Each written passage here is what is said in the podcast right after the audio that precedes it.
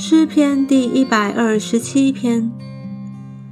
若不是耶和华建造房屋，建造的人就枉然劳力；若不是耶和华看守城池，看守的人就枉然警醒。你们清晨早起，夜晚安歇，吃劳碌得来的饭，本是枉然；唯有耶和华所亲爱的。必叫他安然睡觉。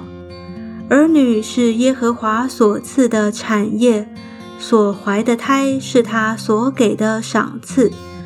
少年时所生的儿女，好像勇士手中的剑，剑带充满的人变为有福。他们在城门口和仇敌说话的时候，必不致羞愧。